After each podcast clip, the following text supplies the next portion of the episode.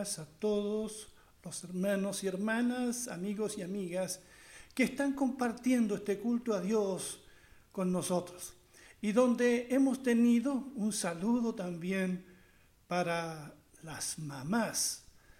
Y así que quiero que reflexionemos juntos en, en la palabra del Señor. He titulado a esta reflexión El alma de la familia, porque esos son las mamás, el alma de la familia. La Biblia destaca las cualidades de muchas madres. Entre ellas está María, la madre de Jesús. Si bien nosotros no la veneramos a María, reconocemos que Dios puso los ojos en ella para llevar a cabo el gran misterio de la encarnación del Hijo de Dios. Quiero que recordemos primero algunas cualidades de, María y en paralelo cómo ella de alguna manera solidariza con las distintas madres de nuestro tiempo. La Biblia dice que María era una mujer muy, pero muy humilde. Allí en Lucas 1, 26 al 38 dice lo siguiente. A los seis meses Dios envió al ángel Gabriel a Nazaret, pueblo de Galilea, a visitar a una joven virgen comprometida para casarse con un hombre que se llamaba José, descendiente de David. La virgen se llamaba María. El ángel se acercó a ella y le dijo, te saludo, tú que has recibido el favor de Dios. El Señor está contigo. Ante estas palabras María se perturbó y se preguntaba qué podría significar este saludo. No tengas miedo, María, Dios te ha concedido su favor, le dijo el ángel. Quedarás encinta y darás a luz a un hijo y le pondrás por nombre Jesús. Él será un gran hombre y lo llamarán Hijo del Altísimo. Más adelante dice, ¿cómo podrá suceder esto? Le preguntó María al ángel, puesto que soy virgen. El Espíritu Santo vendrá sobre ti y el poder del Altísimo te cubrirá con su sombra. Así que al santo niño que va a nacer lo llamarán Hijo de Dios, porque para Dios no hay nada imposible. Aquí tienes a la sierva del Señor, contestó María, que Él haga conmigo como me has dicho. María aquí se ve como un instrumento del Señor. He aquí la sierva, la sierva del Señor, dice, hágase conmigo conforme a su palabra. María entiende la maternidad como un ministerio a cumplir. No se niega al hecho de ser madre. Lo toma como un honor, un privilegio, a pesar de del misterio de su embarazo y de su juventud. Digo esto porque vivimos otra época, son otros los tiempos. La maternidad en el siglo XXI es cuestionada, postergada y en algunos casos hasta rechazada. No se ve siempre la maternidad como una bendición se le ve en muchos casos como un problema, una carga. Será también porque la sociedad en su conjunto no facilita a las madres cumplir su rol, donde el hombre, el padre, está muy, pero muy ausente.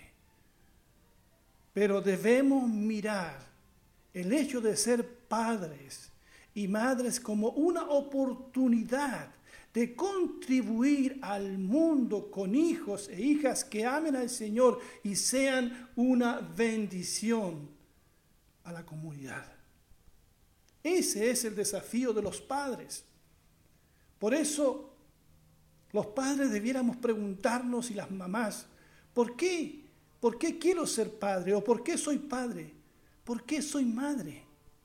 ¿Por qué tenemos hijos? ¿Para qué queremos hijos? ¿Cuál es el propósito que tenemos para nuestros hijos? Preguntas como para pensar.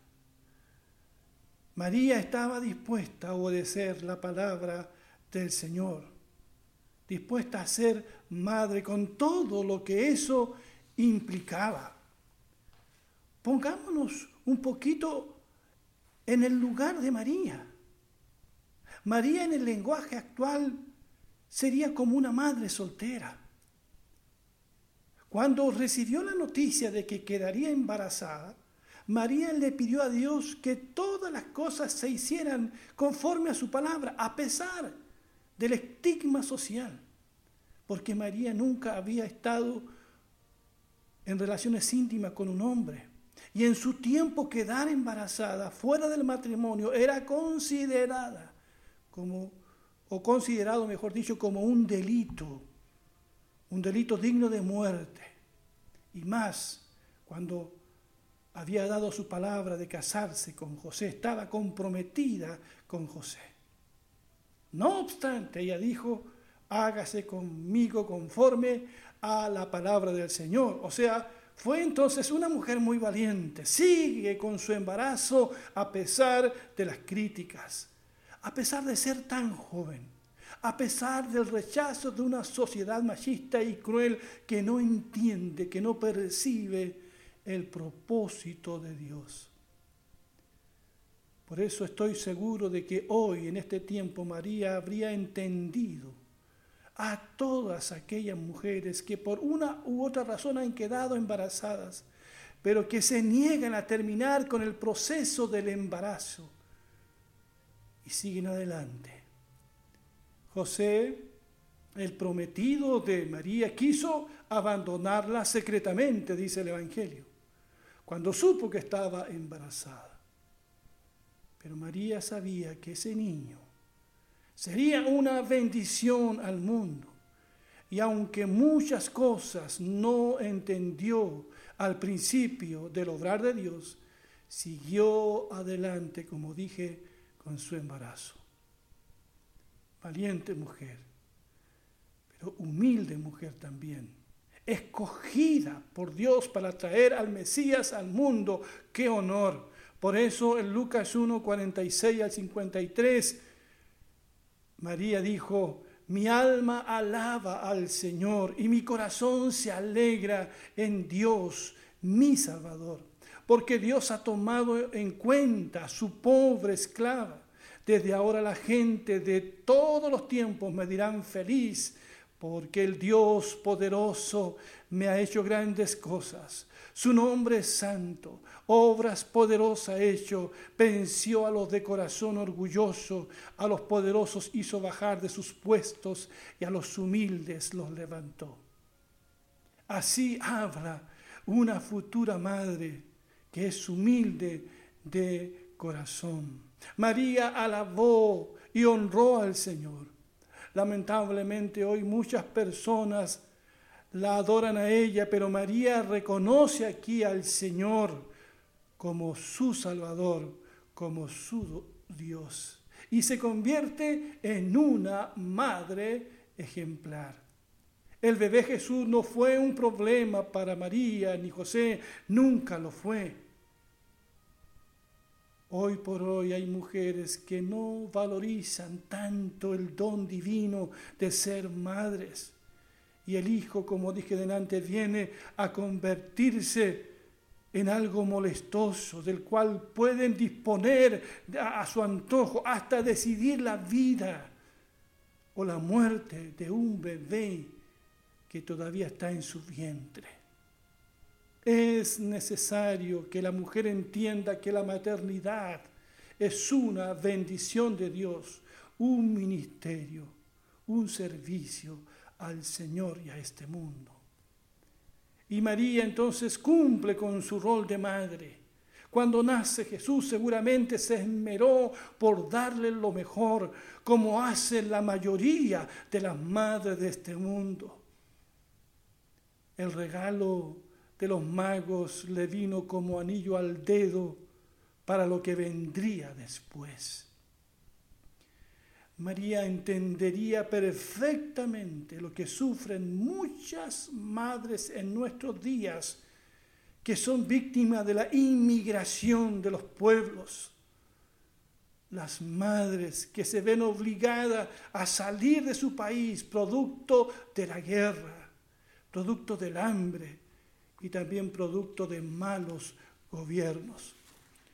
Esto lo hemos visto en Asia, lo hemos visto en Europa, en América, en todo el mundo. Digo esto porque cuando Jesús nació, como ustedes saben, el relato bíblico, Herodes el grande, el malvado rey Herodes, decide exterminar a todos los niños de dos años hasta dos años con el propósito de destruir entre ellos, de matar al niño Jesús. Por lo tanto, avisados por el ángel, José y María deciden emigrar a Egipto, con todo lo que eso significaba, los peligros, el largo viaje, serían 700 kilómetros los que tendrían que recorrer desde Jerusalén hasta Egipto. Hoy vemos tantas familias huyendo, tantas familias deambulando por el mundo. Debemos orar por esas madres que van con sus hijos, como un día José y María fueron con el niño Jesús. María entendería también a las madres que pierden a sus hijos. Demasiado seguido escuchamos de niños que desaparecen de la nada, algunos sin dejar rastro, otros fallecen trágicamente, como hemos escuchado estos últimos días acá. Cuando a los 12 años se les pierde Jesús en un viaje a Jerusalén, María y José lo buscan desesperadamente. Fueron tres largos días de búsqueda. Lo, lo buscan entre sus parientes, pero no lo encuentran. ¿Dónde al finalmente lo encuentran en el templo? Lucas 2, 48 a 51 dice, y le dijo su madre, Hijo, ¿por qué nos has hecho así? He aquí tu padre, yo te hemos buscado con angustia. Y descendió con ellos y volvió a Nazaret y estaba sujeto a ellos. Y su madre guardaba todas estas cosas en su corazón la angustia se apoderó de esta madre. Y todas las madres que me están escuchando entienden aquí a María. Tres días perdió a su hijo y con angustia lo busca hasta encontrarlo. Cuánta angustia en el corazón de muchas madres hoy también. No duermen por sus hijos que están perdidos en otras cosas. Muchos hijos están en casa, pero hace tiempo que perdieron el rumbo y otros ya se perdieron en las drogas, en la delincuencia. Si hay una mamá que nos está escuchando y que tiene esta situación, que está viviendo, que está con angustia, espero que nos deje su petición para orar también por ella durante la semana. María también habría entendido a las madres que han visto morir a sus hijos. Cuando Jesús cumplió apenas ocho días, el anciano Simeón tomó al niño Jesús en sus brazos para bendecirlo. En Lucas 2, 34 y 35 la Biblia dice, entonces Simeón le dio su bendición y le dijo a María, la madre del bebé, este niño está destinado a provocar la caída de muchos en Israel y también el ascenso de muchos otros. Fue enviado como una señal de Dios, pero muchos se le opondrán. Como resultado saldrán a la luz los pensamientos más profundos de muchos corazones. Y una espada tras, atravesará tu propia alma. Una espada atravesará tu propia alma. le dijo Simeón a María. Esto ocurrió realmente. Porque Jesús nunca renunció a la cruz. Cuando su hijo está muriendo en la cruz, ella está presente. La mayoría de los discípulos de Jesús han huido. María tuvo la valentía de acercarse a la cruz cuando otros se escondieron. María como madre sabía lo que pasaba con Jesús. Había entendido a esa altura el plan de Dios para su hijo, la cruz. Sin embargo, nunca permitió que sus sentimientos maternales interfirieran en el plan de Dios para su Hijo Jesús. María entiende lo que significa perder un hijo. Una espada traspasó su alma. No creo que exista un dolor más grande que el de una madre que ve partir un hijo, una hija. Oremos por estas mamás, por favor. Elevemos una oración en este día por esas mamás que hace muy poco han perdido hijos e hijas. Y por último, María conoce la bendición de lo que significa ser una madre adoptiva. Allí en Juan 19, 25 al 27, dice, estaba de pie junto a la cruz la madre de Jesús, la hermana de su madre, María la esposa de Cleofas y María Magdalena. Cuando Jesús vio a su madre al lado del discípulo que él amaba, le dijo, apreciada mujer, ahí tienes a tu hijo, y al discípulo le dijo, ahí tienes a tu madre. Y a partir entonces, ese discípulo, discípulo la llevó a vivir a su casa. Nuestro Señor Jesucristo, en su peor momento, cuando está dando su vida por nosotros, no se olvida de su madre y se la encarga a Juan. Y le encarga a Juan también a su madre, para que vivan y se acompañen. Admiro profundamente a las mujeres y a los hombres que han decidido darle amor y cariño a un hijo no biológico. ¿Quién es madre o padre adoptivo ha seguido el ejemplo de Dios en esto? Porque Dios en su amor, en su gracia, nos ha adoptado a todos nosotros como sus hijos e hijas por la fe en nuestro Señor Jesucristo. Podemos ser hoy los hermanos, las hermanas de Jesús, la madre, los padres de Jesús. Él dijo allí en Lucas 8, 19 al 21, la madre y los hermanos de Jesús fueron a verlo, pero como había mucha gente, no lograban acercársele. Tu madre y tus hermanos están afuera y quieren verte, le avisaron. Pero él les contestó, mi madre y mis hermanos son los que oyen la palabra de Dios y la ponen en práctica. La familia de Dios mira mucho más allá de lo biológico. No se trata de algo carnal.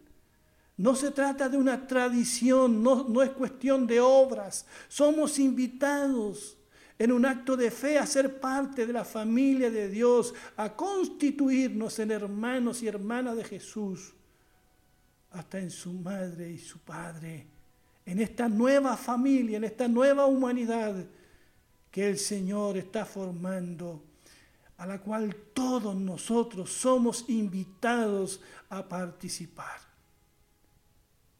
Dios en su misericordia nos adopta a todos por fe en Jesucristo como sus hijos e hijas. Amados, al terminar quiero decir, amadas, Que Dios bendiga a todas las madres en este día, a las madres inmigrantes que hemos recordado en esta hora, a las madres biológicas a quienes Dios le ha dado ese honor, a las madres adoptivas, qué bendición, a las madres casadas y solteras, a las madres que están solas o que tienen una familia y están acompañadas.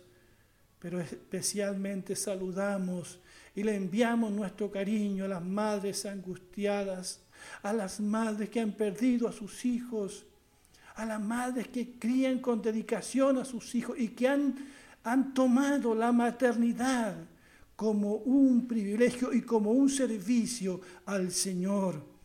Mamás, ustedes son el alma de las familias. Que Dios les bendiga. Desde aquí les enviamos un cariñoso saludo donde quiera que se encuentren. Para terminar, quiero invitar cariñosamente a todas las mamás, a todas las madres, a seguir el ejemplo también de María que siempre la vemos meditando en la palabra de Dios. Fue una mujer profundamente espiritual. Conoció la palabra, meditó en la palabra de Dios y fue una mujer de oración.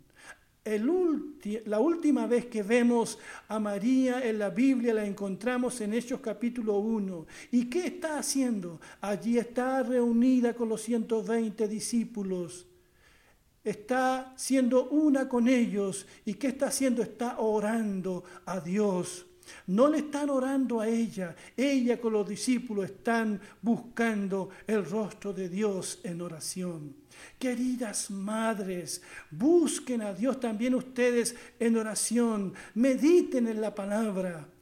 Ella les fortalecerá. Oren también por ustedes mismas, oren por sus hijos, oren por sus familias, busquen refugio en el Señor. Busquen a Dios de todo corazón, sobre todo en estos complejos días que estamos viviendo. Que Dios les bendiga. Les enviamos nuestro cariño y nuestro abrazo ahora. Gracias por haber estado allí compartiendo. Gracias a todos por escuchar la palabra del Señor. Que Dios les bendiga.